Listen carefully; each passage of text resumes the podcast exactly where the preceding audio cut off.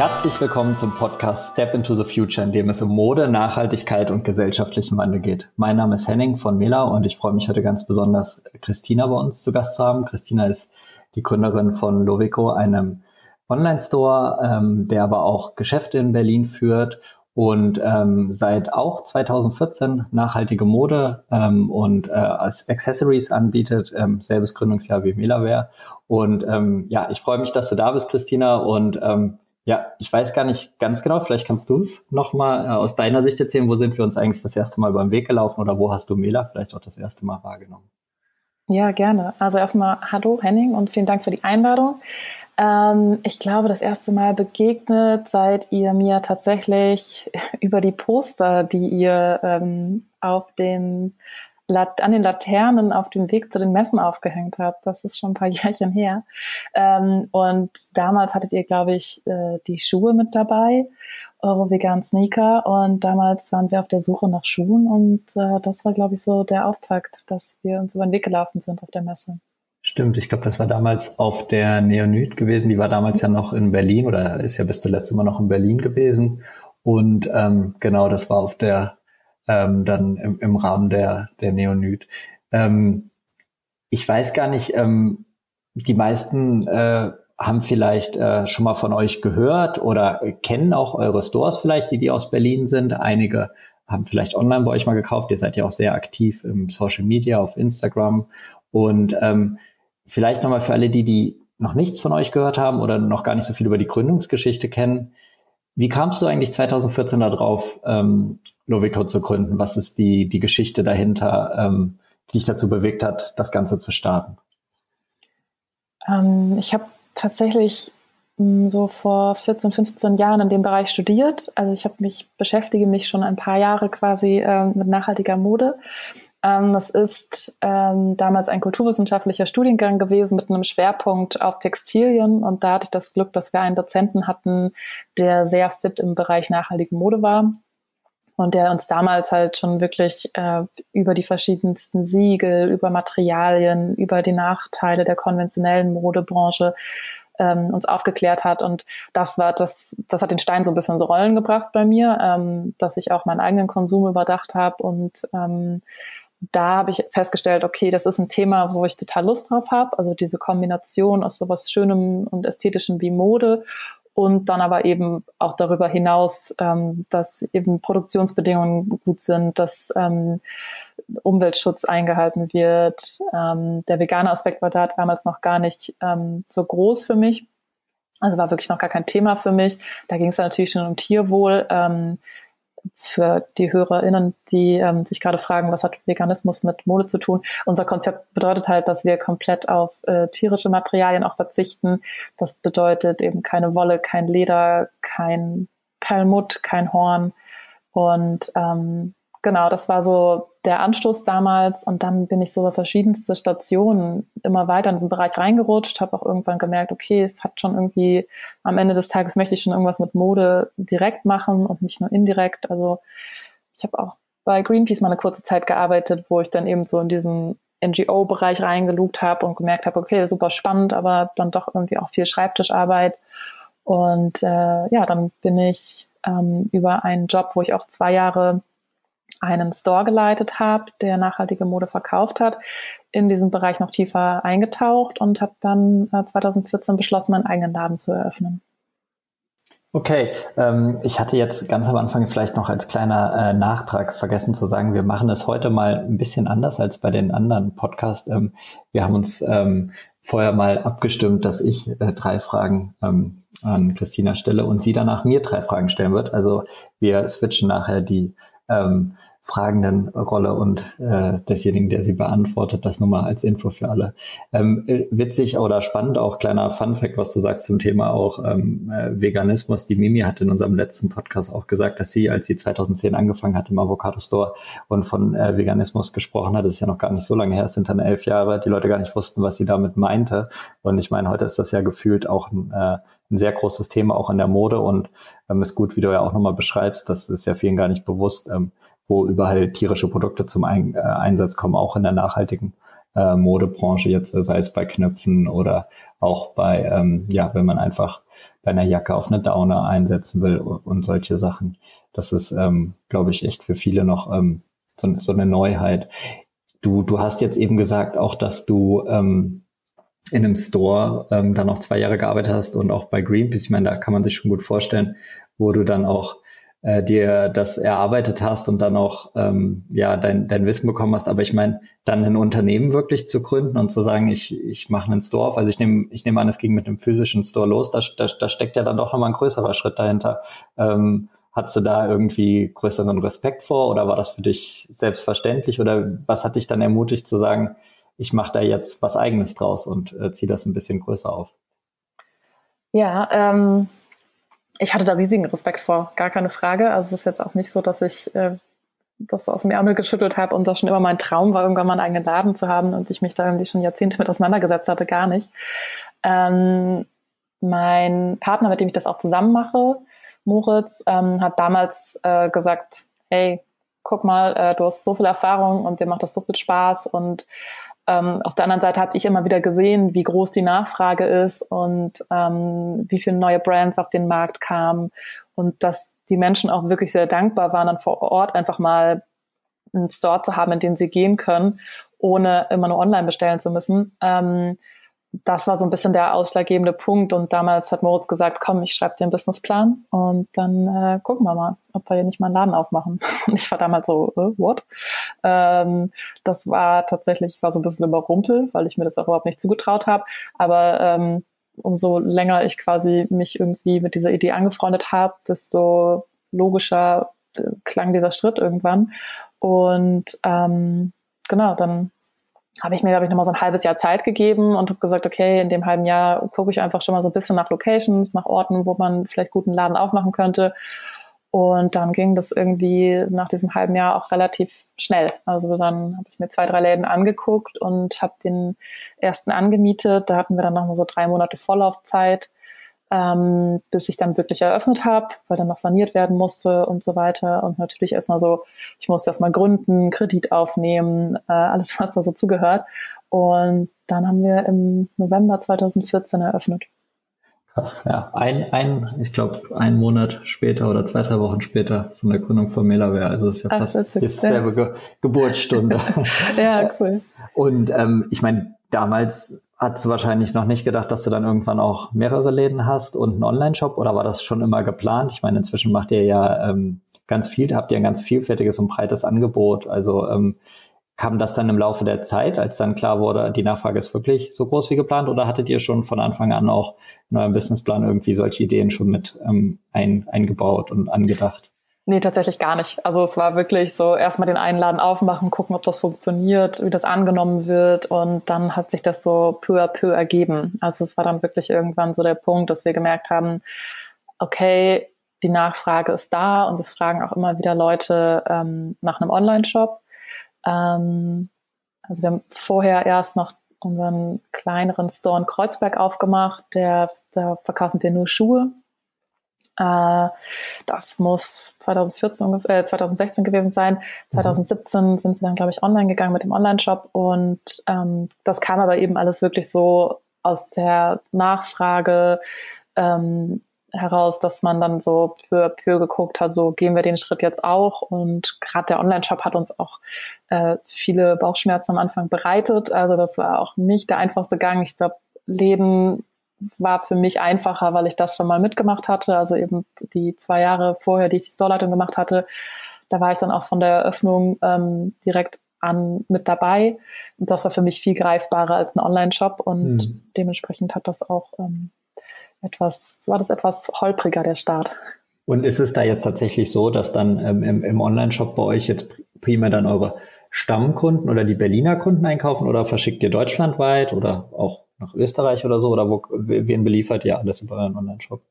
Mittlerweile versenden wir deutschlandweit und ähm, Österreich, Schweiz sind dann so die mhm. zweit ähm, wichtigsten Orte für uns. Unsere Seite ist noch nicht ähm, komplett auf Englisch, deswegen ist es da im Moment noch ähm, bisschen schwierig, jetzt ins komplette europäische Ausland zu verkaufen. Wir haben manchmal Bestellungen aus anderen Ländern, aber so dass es der deutschsprachige Raum ist schon unser Kerngebiet quasi.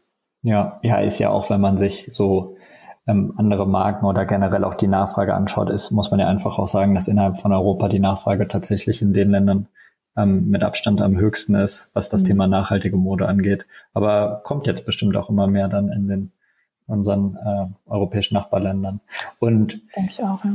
Wie, wie ist das denn? Also ich meine, dann erster Laden, zweiter Laden, äh, Schuhladen, Online-Store. Ich meine, man wächst und es wird immer mehr. Und ähm, ihr habt ja dann irgendwie, du hast ja am Anfang auch nochmal erklärt, wie du darauf gekommen bist und was dir wichtig ist oder zumindest mal äh, schon mal die ersten Ideen gegeben, was für dich da ausschlaggebende Kriterien sind beim Thema Nachhaltigkeit.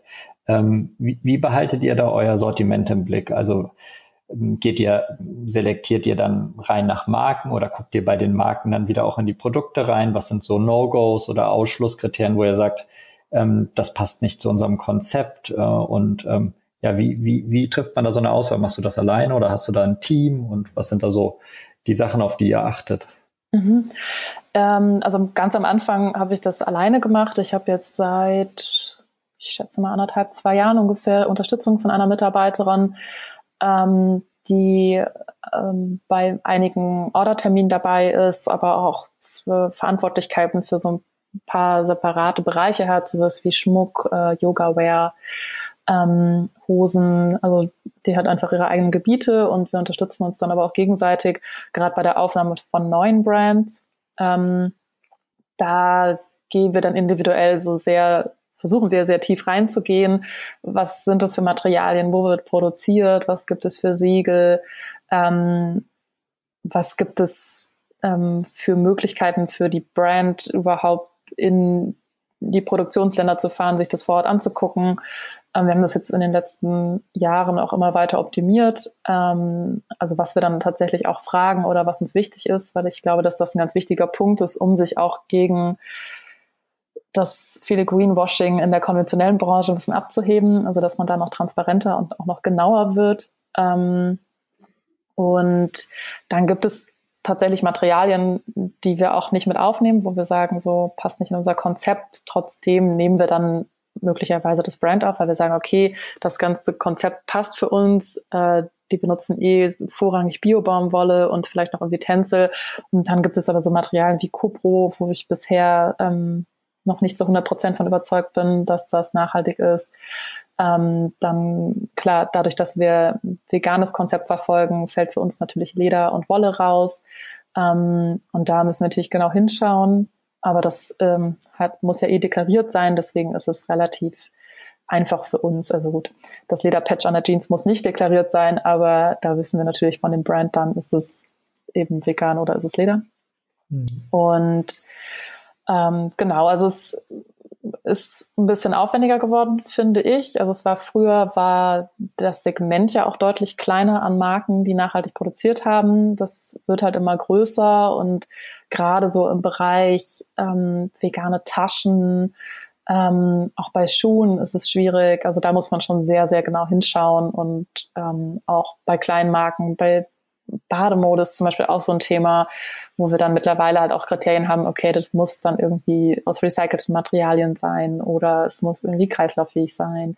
Also da gibt es die verschiedensten Punkte, die wir so abklopfen, je nach Thema, also je nach, ähm, nach, nach, wie sagt man, Produktgruppe.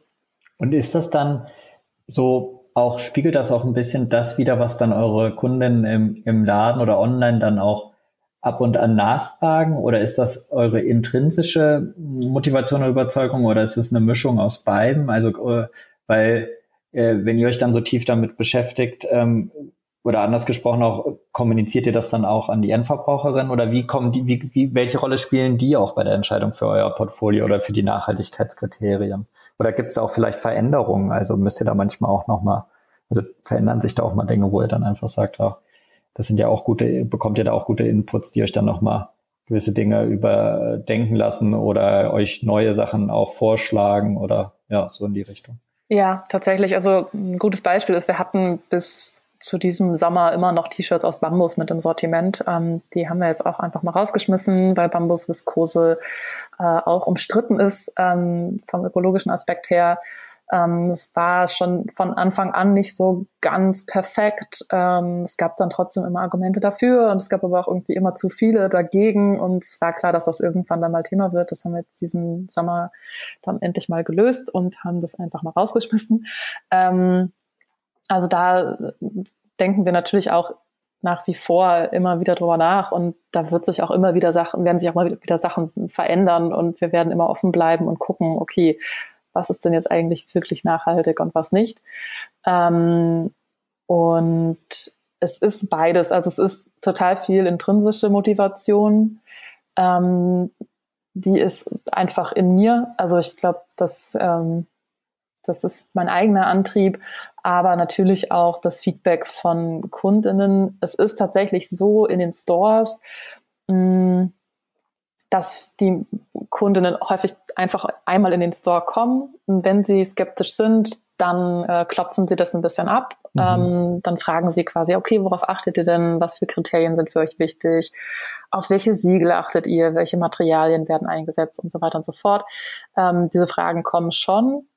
Ähm, ich würde aber auch sagen, eher von einem geringen Anteil unserer Kundschaft. Mhm. Und ich habe das Gefühl, wenn die das einmal quasi abgefragt haben und dann ein positives Gefühl haben, dass wir das schon sehr genau nehmen, dann ähm, kommen sie auch wieder und haben das quasi für sich ja so abgesegnet und sagen, okay, da kann Vertrauen ich dann eurem, ja, eure, genau. eurer Auswahl und eurem Sortiment und genau. schauen sich dann. Wie, wie du hast jetzt gerade schon angesprochen, dass das so der kleinere Teil ist, der dann auch wirklich so ganz explizit vielleicht gerade auch am Anfang nachbohrt. Ähm, aber wie ist das so im Alltag? Ich meine, wir haben da jetzt bei Miller ja überhaupt keine Erfahrung. Wir haben kein eigenes Geschäft. Wir haben keinen direkten ähm, Endkundenkontakt in irgendeinem physischen Store. Ähm, wir stellen uns das immer irgendwie unglaublich herausfordernd und anstrengend und auch vielseitig vor. Was, was sind denn so die täglichen Herausforderungen eigentlich dann im nachhaltigen, ich sage jetzt mal bewusst stationären? Ich weiß, ihr habt auch und macht auch einiges online, aber im stationären Modehandel, was, was ist da eigentlich das, was euch oder dich unternehmerisch da herausfordert und ähm, wie schafft ihr das dann vielleicht auch ähm, anzugehen und auch vielleicht hilft euch euer, euer Online-Shop auch dabei oder euer Online-Auftritt? Ähm, was, was sind da so die größten Hürden, die ihr da nehmen müsst? Ähm, ja, tatsächlich, äh, das größte Problem ist Personal. Ich glaube, da kann man mit vielen aus unserer Branche sprechen, äh, die Handel betreiben. Es ist immer wieder schwierig, gutes Personal zu finden und die Situation hat sich durch Corona deutlich verschärft. Mhm. Ähm, das ist so der eine Punkt. Das hat jetzt gar nicht so viel ähm, mit dem Thema Nachhaltigkeit oder was wir da tun, unserer Kundschaft zu tun. Aber vielleicht ja ähm, auch, vielleicht ja ein bisschen auch schon, weil es ist ja dann wahrscheinlich auch, wenn du Personal sagst, wahrscheinlich auch diese Komplexität dann auch einfach zu erklären, oder? Ich meine, das ist natürlich auch dann eine Kunst wahrscheinlich, ähm, dann auch jemanden zu finden, der dann auch diesen kom komplexen Nachhaltigkeitskatalog dann auch erklären kann. Oder ist das gar nicht so relevant im Alltag, dass man jetzt da dann auch noch total speziell ausgebildet sein muss? Doch, also das, ja, das ähm, wir, es verkleinert natürlich das Angebot dann ja, noch mal ein bisschen ja. mehr auf dem Personalmarkt. Ähm, es ist von Vorteil, wenn man natürlich da schon ein bisschen Expertise hat und die meisten, mhm. die zu uns kommen, interessieren sich zumindest für nachhaltige Mode. Ähm, es ist ganz selten, dass jemand jetzt so total Quereinsteigerin ist, aber es macht sich natürlich schon sehr gut, wenn ein bisschen Vorerfahrung da ist. Und ähm, das ist zum Beispiel auch ein Thema, was jetzt ab nächstem Jahr für uns wichtiger wird, dass wir das Personal auch noch besser schulen, halt gerade zu den Themen Siegel, Materialien, Produktionsstandorte und so weiter. Und ähm, ich, das ist mit einer Herausforderung, da dann auch die Leute immer wieder gut mitzunehmen und alle auf denselben Stand zu bringen, dass die auch das Know-how haben, das an die Kundschaft dementsprechend weiterzugeben. Ähm, und was für uns aber fast noch wichtiger ist, weil man das zum Beispiel, also ne, viele Leute oder einige Leute informieren sich im Store. Es gibt aber auch sicherlich sehr viele Leute, die vorher mal durch unsere Seite klicken, auf unser mhm. Magazin stoßen und sagen, ach cool, hier steht das irgendwie alles erklärt, worauf die achten und was die eigentlich machen. Ähm, wer sich dann darüber hinaus noch ein bisschen mit nachhaltiger Mode schon mal beschäftigt hat, weiß, okay, ach, das sind diese Siegel, auf die man achten muss. Ähm, das wissen wir natürlich nicht, wie viele Leute sich da vorab informieren.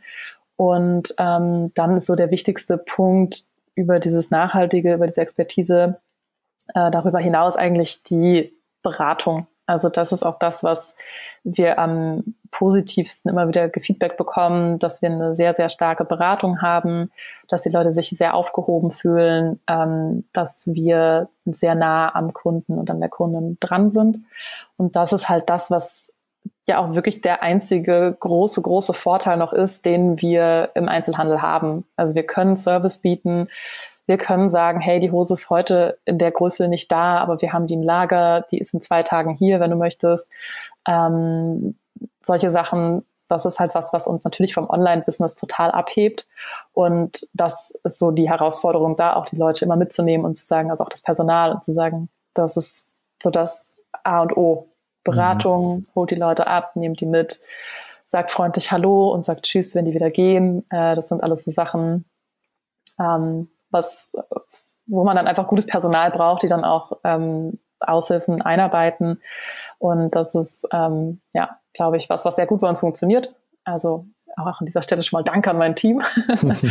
die machen das echt sehr, sehr gut. Und das ist mir aber auch besonders wichtig, dass das halt nicht so, man kommt rein und denkt so, man ist hier irgendwie unwillkommen. Ja. Das, ja, ähm, vielleicht ähm, gibt es ja die ein oder den ein oder anderen, der jetzt zuhört und Interesse bekommt. Ich denke, über eure Webseite wird man sicherlich Kontaktdaten finden und oh, darf ja. sich bei Interesse bei euch bewerben oder Auf ihr? jeden Fall, unbedingt. Ja? Okay, sehr, also sehr gerne. Berliner oder äh, Berliner in Spee ähm, gerne mal bei Lovik auf der Webseite schauen und ähm, sich melden genau. bei Interesse. Einfach eine E-Mail schreiben. Cool. Ähm, ja, Christina, das waren eigentlich meine drei ja, Fragen, die, die ich spannend fand, mit dir zu diskutieren. Und ich wenn du möchtest, würde ich jetzt einfach ähm, das Mikrofon an dich virtuell übergeben und ähm, ja. du darfst mir deine Fragen stellen und Rückfragen.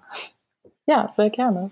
Ähm, ich hatte meine erste Frage so ein bisschen auf euer Produktionsstandort bezogen, ähm, weil ich mich, als ihr gesagt habt, hey, äh, was habt ihr für Fragen, da dachte ich ähm, Indien. Und warum eigentlich Indien? Ähm, wie seid ihr darauf damals gekommen? Und was ähm, bringt es vor allem auch wahrscheinlich aktuell für ähm, Herausforderungen mit sich, weil wir andere Brands haben in Indien oder die in Indien produzieren, ähm, die tatsächlich Lieferschwierigkeiten hatten, einfach durch die Pandemiesituation. Hm. Ja, also es gibt, warum wir in Indien produzieren, würde ich sagen, da gibt es zwei Geschichten. Es gibt die Geschichte vor der Geschichte, die erzähle ich als erstes, und dann die danach. Die erste ist, ähm, nachdem ich ähm, ja fünf Jahre in der konventionellen Wirtschaft gearbeitet habe nach meinem Studium und auch berufsbegleitend. Ähm, da habe ich ein, ein sehr früh ein Sabbatjahr gemacht und ähm, habe mich dazu entschlossen, das in Asien zu verbringen und auch einen langen Teil in Indien, weil ein sehr guter Freund von mir zu der Zeit in Indien seinen Master studiert hat und ähm, bin eher zufällig äh, dann nach Indien gekommen, um da meine Reise zu starten. Ich habe während dieses Sabbatjahrs auch ähm, äh, Volunteers gemacht, noch eins in Nepal, in einer, in einer Sprachschule dort ähm, für Nepali und in Indien war ich eigentlich ja erstmal so völlig unvoreingenommen äh, angekommen. Ich hatte ein bisschen von meinem Vater äh, so gehört, wie das vor 30 Jahren mal war, als er da auch mal war. Ähm, äh, und habe irgendwie ganz schnell eine ganz große Faszination ähm, für dieses Land entwickelt. Ähm, aber damals irgendwie noch gar nicht gedacht, dass ich da irgendwie äh, zurückkomme und irgendwann mal ähm, Geschäftsbeziehungen aufbauen werde. Das ist dann eher in einem zweiten Schritt entstanden. Ich habe nämlich dann, als ich dort war, unter anderem jemanden kennengelernt, der in Indien für den indischen Markt ähm, Fairtrade und Bio-zertifizierte T-Shirts damals produziert. Inzwischen ist das auch ein ähm, Modelabel und ähm, das fand ich Non-Nasties heißen die. Ich fand das, fand das unglaublich spannend damals, dass mhm. jemand im Land der Bio-Baumwolle, man muss ja dazu sagen, Indien produziert 30 Prozent der weltweiten Baumwolle und ist weltweit der größte Produzent für Bio-Baumwolle, ist dann auch noch das einzige Land, was dazu noch Fairtrade-Baumwolle äh, mit anbietet und die gleich weiterverarbeitet zu Stoffen und Textilien.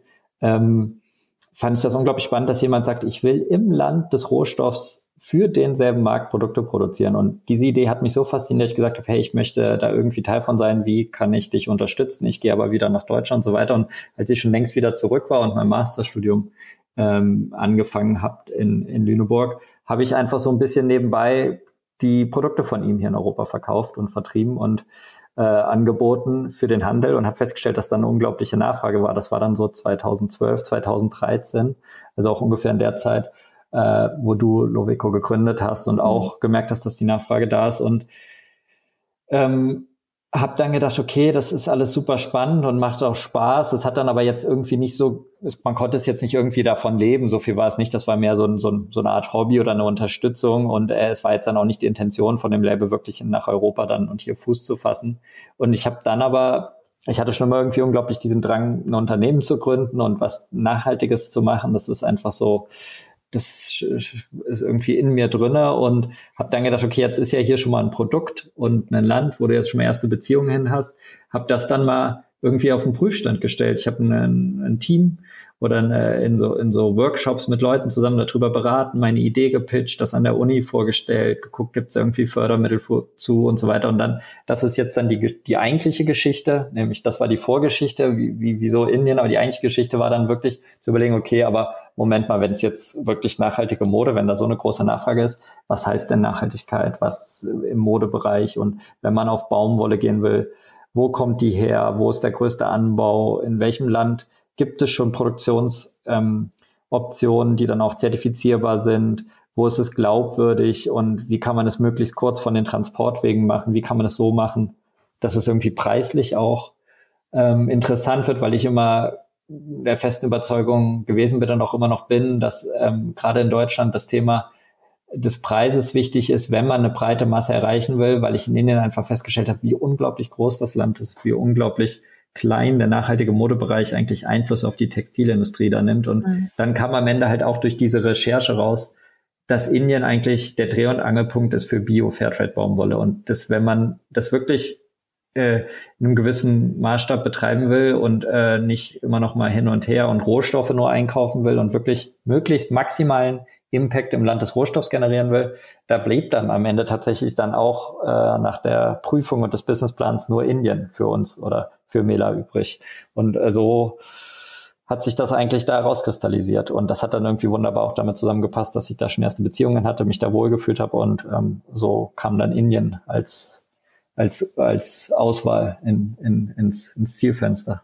Mhm ja, es sind ja manchmal diese ganzen Zufälle im Leben, die dann doch irgendwie alle nachher zusammenpassen sollen. Also äh, das ist eigentlich die Frage, ob Schicksal oder Zufall ist. Aber ja, schön. Also schöne ja, Geschichte und jetzt nicht einfach nur so ein, okay, Indien, ja, gut, kann man was produzieren, sondern es gibt halt eine Geschichte dahinter. Das finde ich mal schön. Ja, und es war auch, äh, muss ich dann vielleicht auch noch dann dazu sagen, also äh, bevor das dann auch wirklich dingfest, also bevor wir die Firma auch gegründet hatten, ähm, 2014, ähm, gab es dann auch nochmal so eine, nochmal eine zweite Reise nach Indien, wo wir dann über 20 ähm, Näh Nähbetriebe besucht haben und dann so eine, so, das war, wie gesagt, ich habe das im Master schon gemacht, das wurde dann sehr wissenschaftlich angegangen mit einer Entscheidungsmatrix und einer ganz großen Excel-Tabelle und alles aufgeschrieben, alle Details von jedem und deren Kunden wieder befragt, wie zufrieden die sind und, und, und, und die Zertifizierer. Und am Ende hat sich das dann so rauskristallisiert. Und dann gab es dann einen Textilproduzenten, der war dann für uns irgendwie der Nachhaltigkeits-Champion und äh, interessanterweise Purecots, mit denen arbeiten wir heute immer noch zusammen. Das ist, sind ja. die, die unsere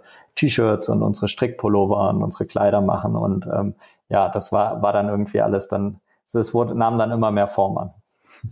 Cool, also das heißt, ihr wächst auch gemeinsam mit denen. Ja, genau. Also die sind ähm, in den letzten Jahren, also in den letzten Jahren, seitdem wir da sind, haben die sich circa verdreifacht auch. Also die sind auch nochmal mhm. deutlich groß geworden. Ähm, das führt natürlich dazu, dass unser Einfluss und unser Stake bei denen äh, nicht nur, weil wir wachsen, dann automatisch auch größer wird und wir gemeinsam dann irgendwie da im, immer relevanter und größer werden. Aber nichtsdestotrotz, wir sind auch gewachsen und relativ schnell. Das heißt, wir sind davon, wir sind, also als wir damals mit denen angefangen haben, das muss man ja auch mal äh, fairerweise dazu sagen, so ein Textilproduzent mit über 400 Näherinnen, ähm, der dann da irgendwie, die da waren, das weiß ich noch genau, es waren 10.000 T-Shirts, halbe, halbe Männer, Frauen in sechs Farben und das war für den gefühlt in fünf Tagen durchgenäht, nachdem der Stoff da war und dann ist ja dann die Frage, okay, wie geht's jetzt weiter? Aber der hat sich da mit uns äh, zusammengetan und heute lasten wir die Produktion immerhin zu äh, knapp zehn Prozent aus und da sind wir auch ganz mhm. glücklich, dass wir da einfach auch gute Orders geben können, weil in Indien funktioniert halt nicht unglaublich viel über die, über die Menge. Wenn man eine gute Qualität haben will und eine gute Geschäftsbeziehung, dann geht das einfach über die Menge, weil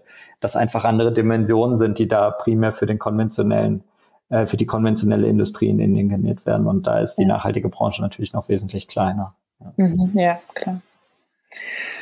Ähm, ganz anderes Thema. Mhm. Wir haben eine zweite Frage und zwar Kreislauffähigkeit ist ja in aller Munde und ähm, das ist bei uns auch ein Thema, was immer größer wird, auch gerade im Schuhbereich, wo ihr auch unterwegs seid.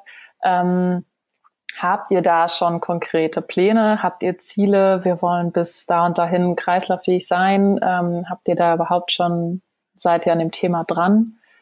Wie ist da euer Stand?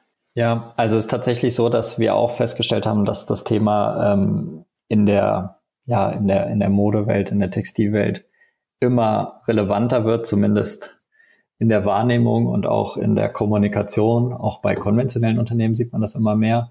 Ähm, wir haben uns bei MEDA von Anfang an neben dem Fokus auf Fairtrade und Bio-zertifizierten Produkten ähm, auch ganz explizit ähm, am Cradle-to-Cradle-Design-Konzept orientiert als Richtlinie für uns. Das heißt, unsere Produktmanagerin, unsere Einkäufer, unsere Sourcing-Agentur, aber auch unsere äh, Produzentenbetriebe ähm, wissen, dass wir einen ganz starken Fokus darauf haben, dass wir zum einen keine Mischmaterialien einsetzen. Ähm, das heißt, dass wir nur mit Monofasern arbeiten. In unserem Fall ist das immer 100% Fairtrade Bio-Baumwolle. Das heißt, bei uns gibt es keine Produkte, die jetzt zum Beispiel 20 oder 30 Prozent Polyester oder Recycling-Polyester beigemischt haben, aber auch keine anderen Naturfasern. Das hat einfach den Grund, dass wenn man ähm, rein wissenschaftlich betrachtet jetzt ähm, sich mit einer Kreislauffähigkeit beschäftigen will bei Produkten, erstmal die Grundvoraussetzung geklärt sein muss, nämlich dass Produkte, die ich als Hersteller in den Markt bringe, überhaupt ähm, kreislauffähig sein können. Und da ist die Zusammensetzung der Materialien enorm wichtig und der Cradle-to-Cradle-Design-Ansatz ähm, hilft uns dabei, genau zu schauen, wie denn Produkte beschaffen sein dürfen und wie nicht. Da gibt es eine Nutzungsphase, da gibt es ähm, eine, ähm, eine Gebrauchs- und eine Verbrauchs-Analyse ähm, ähm, von Materialien und ähm, da muss man halt unglaublich aufpassen, dass man nicht einfach in ein ja in ein Downcycling gerät. Also, dass man einfach sagt, oh, wir machen irgendwas recyclingfähig und kreislauffähig, indem man irgendwie Materialien zusammenmischt und dann sagt, ach, ist doch super, kann man ja immer wieder verwenden, jetzt haben wir einen Kreislauf.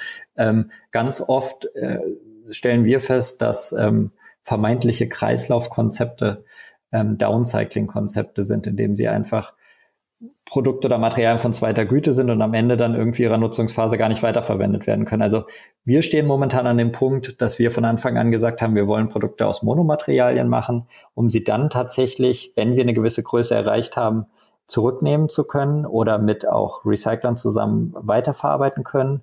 Wir haben zum Beispiel schon seit mehreren Jahren in allen unseren Produkten einen sogenannten MELA-Code ähm, integriert. Das heißt, jedes Produkt hat am Washcare-Label eine Nummer diese Nummer ist erstmal jetzt aus Verbraucherensicht irgendwie überhaupt nicht ähm, irgendwie spannend, weil man überhaupt nicht weiß, was sich dahinter verbirgt, aber die liest sich bei uns, also aus dieser Nummer können wir rauslesen, wann wurde dieses Produkt produziert, wo wurde dieses Produkt produziert, welche Materialien wurden alle eingesetzt ähm, und ähm, dann auch teilweise welche, ähm, also auch komplett welche Zutaten wurden noch eingesetzt, wo wurde gefärbt und ähm, das hilft dann später im, im zweiten Schritt, wenn man jetzt wirklich sagt, dass wir eine gewisse Menge an Produkten im Markt haben, dann auch Produkte zurücknehmen zu können und einem Recycler oder auch selber in-house sich zu überlegen, was man damit machen kann.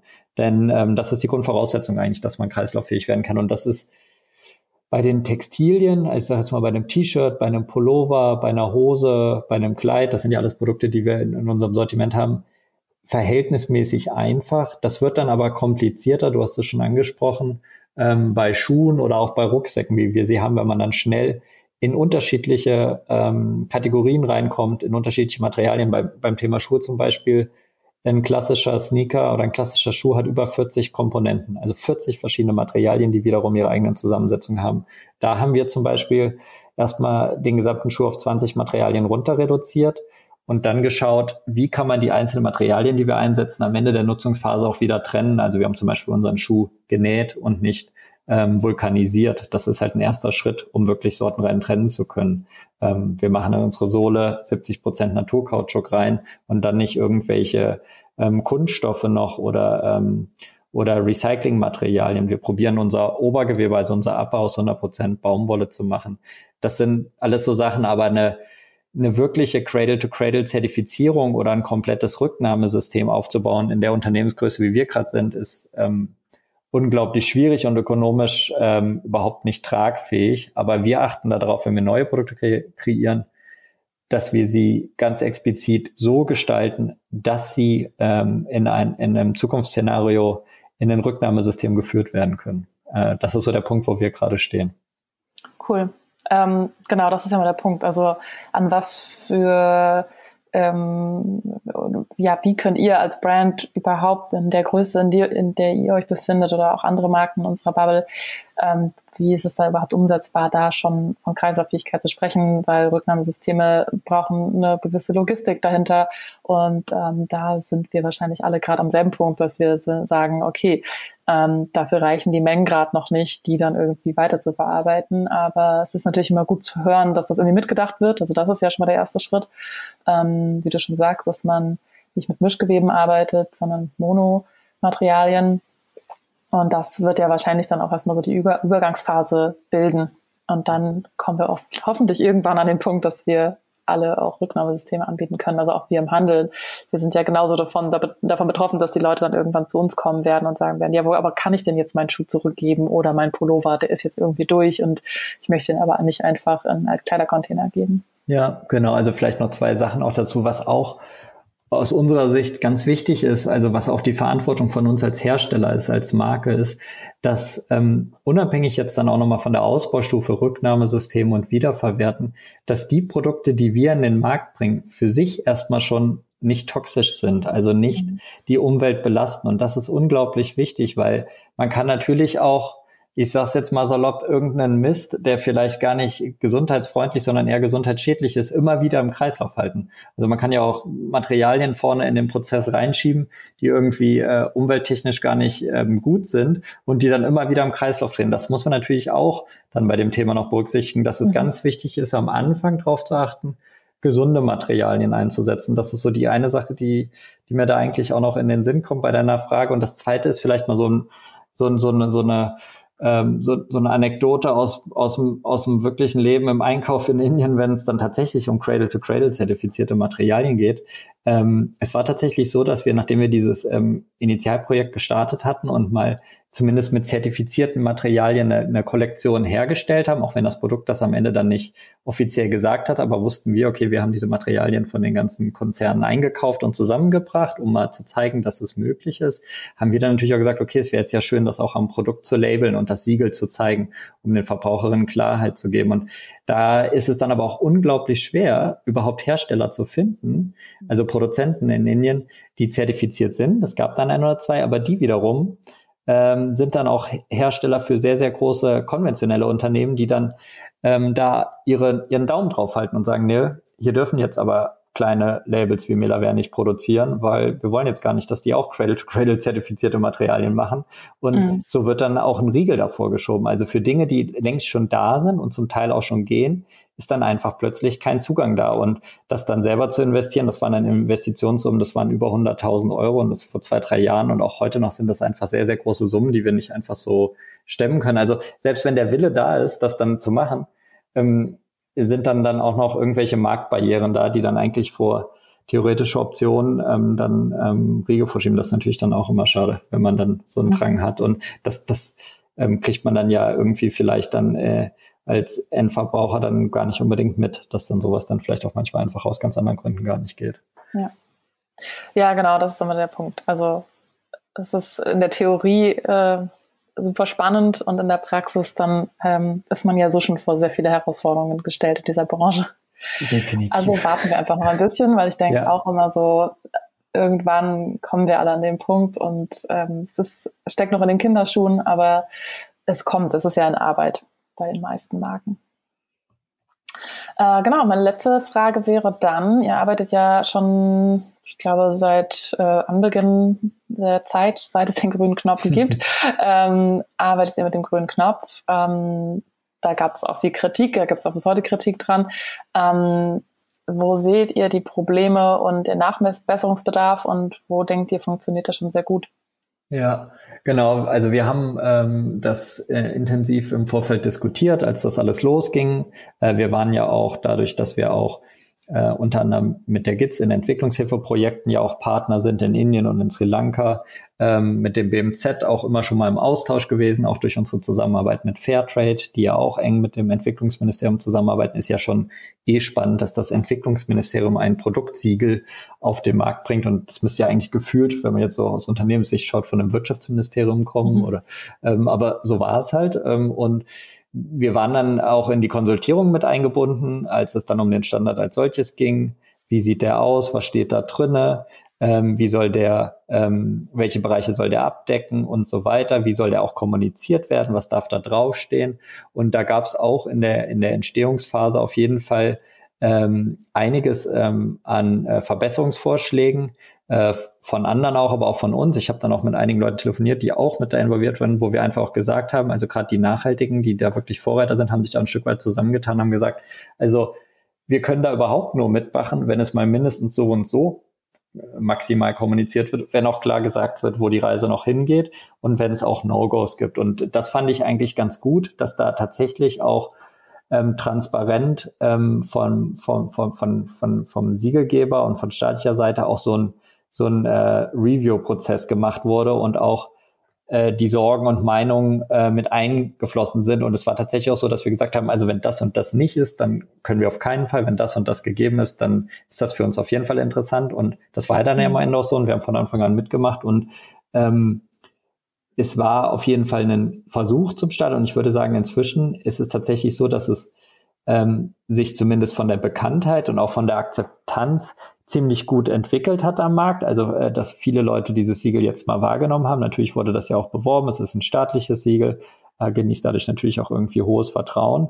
Ähm, man muss aber auch fairerweise dazu sagen, für uns als Unternehmen ähm, war das jetzt, ähm, es gab sicherlich Bereiche, ähm, ich sage jetzt mal so, Beschwerdemechanismen und auch ähm, Lieferkettenmanagement, also was eher so große Konzerne schon vielleicht mehr machen, Grundsatzerklärungen und, und so, solche Dinge, da mussten wir nachbessern und dran arbeiten. Es gab aber auch unglaublich viele Dinge, die für uns schon längst selbstverständlich waren. Und es gibt auch ganz viele Dinge, die dieser Standard gar nicht berücksichtigt, die wir darüber hinaus noch machen. Deshalb mhm. war es mhm. für uns jetzt eher so eine strategische Entscheidung, ob wir da mitmachen, ob wir das unterstützen, weil wenn der Staat jetzt schon mal sagt, okay, wir wollen da auch mitmachen, dann kann man ja nicht immer nur sagen, ja, die Marken müssen was machen, die Endverbraucher müssen was machen. Das heißt ja auch immer, der Staat muss sich auch engagieren und das wollten wir einfach unterstützen. Aber es ist tatsächlich so, dass aus unserer Sicht das ein guter erster Schritt ist, aber nicht ausreicht. Das haben wir auch von Anfang an gesagt. Ähm, wir finden, es muss ähm, noch klarer ähm, ein Plan her, wie dieser Standard dann auch in die nächsten und weiteren Schritte der Lieferkette eintaucht. Er deckt heute primär ähm, die erste Stufe ab und die Nassprozesse. Ähm, er müsste aber aus unserer Sicht noch deutlich weitergehen, also auch in die ähm, in die Rohstoffgewinnung äh, mit rein, in das Thema der Löhne. Da ist er noch sehr, der orientierte sich eher an den ähm, Standards wie auch jetzt ein GOTS-Standard, wo es dann einfach um ähm, gesetzliche Rahmen vor Ort gilt, wo wir sagen, ja, der Mindestlohn ist aber oft nicht der ausreichend, es müsste eigentlich der existenzsichernde Lohn sein. Ähm, ist ja gut, dass der Konfektionsbetrieb überwacht wird, aber was ist mit den Nassprozessen und den Chemikalien, die eingesetzt werden? Ähm, das ist so eine Sache, wo wir sagen, da muss er sich noch deutlich weiterentwickeln und das wurde auch von Anfang an kommuniziert, auch vom Standard selber, dass sie das tun wollen. Ich meine, jeder Standard hat ja immer dann eine Version 1, 2 und 3, also wir hoffen natürlich, dass das dort weitergeht und das andere ist, dass wir durchaus auch sehen, dass ähm, der Standard auch aufgemacht wird für weitere Fasern und auch für Mischgewebe, wo, wo dann ja wiederum immer die Frage ist, ist das denn konform mit einer Vision von einer Kreislauffähigkeit, die auch wirklich ähm, ökologisch hochwertig ist. Also dass man da nicht wirklich Tür und Tor für jegliche Art von vermeintlichen Fasern aufmacht. Da sehen wir aber schon, dass auch beim grünen Knopf sehr genau hingeschaut wird und ähm, dass das, ähm, dass da jetzt nicht ähm, äh, irgendwelche Firmen eigenen Siegel einfach integriert werden, sondern dass sich da oft schon auch auf ähm, Siegel oder Standards von von Dritten berufen wird. Und ähm, ja, das ist so eine Sache. Es ist natürlich jetzt auch die Frage, wie das jetzt Jetzt haben wir eine neue Bundesregierung, jetzt werden die Ministerien neu besetzt. Ich meine, ähm, im Grunde genommen sollte man ja davon ausgehen, dass jetzt mit dieser Bundesregierung, die sich ja auch klar das Thema Digitalisierung und ähm, Ökologie auf die Fahnen geschrieben hat, dass ja eigentlich nur ähm, noch strenger und besser werden kann. Ähm, es muss vor allem dann aber auch aus unserer Sicht dann auch europäisch gelten, denn wir haben einen europäischen Binnenmarkt und äh, es bringt ja nichts, wenn das in Deutschland gilt und die Produkte irgendwie über, äh, über andere Länder importiert werden oder es für die anderen Wettbewerber nicht gilt. Also wir finden, dass das dann auch eine Blaupause sein kann für den europäischen Markt, weil dann wird es wirklich interessant, äh, wenn das dann zu so einem, ja, so einem Standard wird. Und vielleicht eine kleine Bemerkung noch. Also jetzt gibt es äh, ja nicht nur Mela, sondern auch andere Marken, die sich irgendwie intensiv mit Nachhaltigkeit und wirklich da äh, drei Beine ausreißen und viel Geld investieren, um ihre Lieferkette im Blick zu haben, zertifizieren zu lassen, Laboranalysen und so weiter. Aber es ist immer noch so, dass man, wenn man so nachhaltig agiert, äh, wie wir es ist, man im Grunde genommen von staatlicher Seite dafür am Ende dann bestraft wird, weil man importiert dann die Produkte aus einem Land wie Indien, was immerhin ähm, äh, als größte Demokratie der Welt genannt wird und wo Fairtrade agiert. Das ist jetzt in anderen Ländern Asien vielleicht nicht der Fall. Da kann Fairtrade gar nicht arbeiten, weil äh, die Menschenrechtsstandards überhaupt das gar nicht hergeben oder es gibt auch nicht ökologisch zertifizierte Betriebe. Und dann müssen wir dann noch äh, irgendwie dann einen, einen Zoll von 10 oder 15 Prozent hier zahlen für die importierten Produkte, die ja schon per se teurer sind. Und wenn ich jetzt als konventionelles Unternehmen agiere und keinen grünen Knopf habe und kein zertifiziertes Produkt und ich gehe einfach, ich sage jetzt mal nach Bangladesch oder in ein anderes Land, da importiere ich die Produkte dann zollfrei. Also das ist so ein bisschen so eine Sache, wo wir sagen, hey, wenn wir schon so tolle staatliche Siegel haben, mhm. ähm, warum können die nicht, auch wenn es um Zoll geht oder auch um Mehrwertsteuersätze, warum kann der Staat dann nicht auch sagen, hey, dass wir unterstützen das jetzt mal. Bio-zertifizierte. Produkte können ja auch Lebensmittel sein ähm, wollen wir fördern. Und das, äh, ja, ähm, da gucken wir auch, wie man das mit Steuern oder Zöllen auch ein bisschen ähm, steuert. Dann, das ist so eine Sache, wo wir natürlich hoffen und auch immer wieder drauf pochen, auch mit den anderen nachhaltigen Unternehmen, die sich da engagieren. Und äh, wir sehen das so ein bisschen halt auch ja, als Repräsentanz für die nachhaltigen vielen Modellabels haben wir vielleicht nicht die Ressourcen, dann auch noch vor Ort in Berlin dann sich bei sowas zu engagieren oder beschäftigen, einfach da die Fahne hochzuhalten, weil im Grunde genommen ist es ja schon irgendwie ein bisschen verrückt, dass man äh, irgendwie sich dafür engagiert und mehr tut und dann am Ende aber auch dann bitte noch, noch mehr zahlen soll. Also das ist dann irgendwie dann auch schwer vermittelbar, dass man dann äh, sagt, man, einem ist das Thema Nachhaltigkeit wichtig auf staatlicher Seite. Das ist so, mhm. wo wir noch Nachbesserungsbedarf sehen aktuell. Auf jeden Fall. Das ist ja, also so jetzt allgemein zum grünen Knopf, genau der Punkt. Also es ist wichtig, dass äh, so ein Siegel kommt. Ähm, dann muss man aber auch ein bisschen abwägen, so wem bringt das jetzt eigentlich aktuell was und äh, was sind eigentlich die kleinen Pioniere, zu denen wir uns wahrscheinlich zählen können, die das eh schon alles einhalten und ähm, dass da auf jeden Fall Nachbesserungsbedarf herrscht, das sehen wir auch und sagt das Siegel ja tatsächlich, also sagt Siegelseite ja auch, mhm. dass da noch was passieren muss.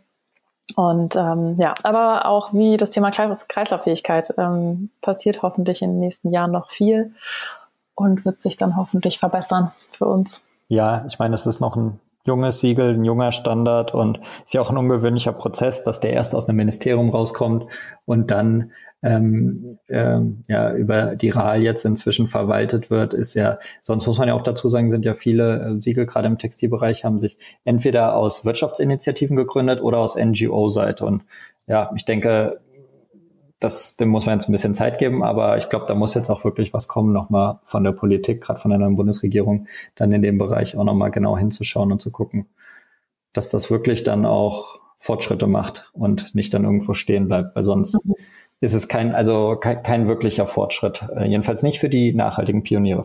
Das ja. genau. Cool, ja. Ähm, Christina, vielen, vielen Dank für das Gespräch und ja, die Beantwortung meiner Fragen und das Stellen von deinen Fragen. Ja, sehr gerne. Ich danke auch.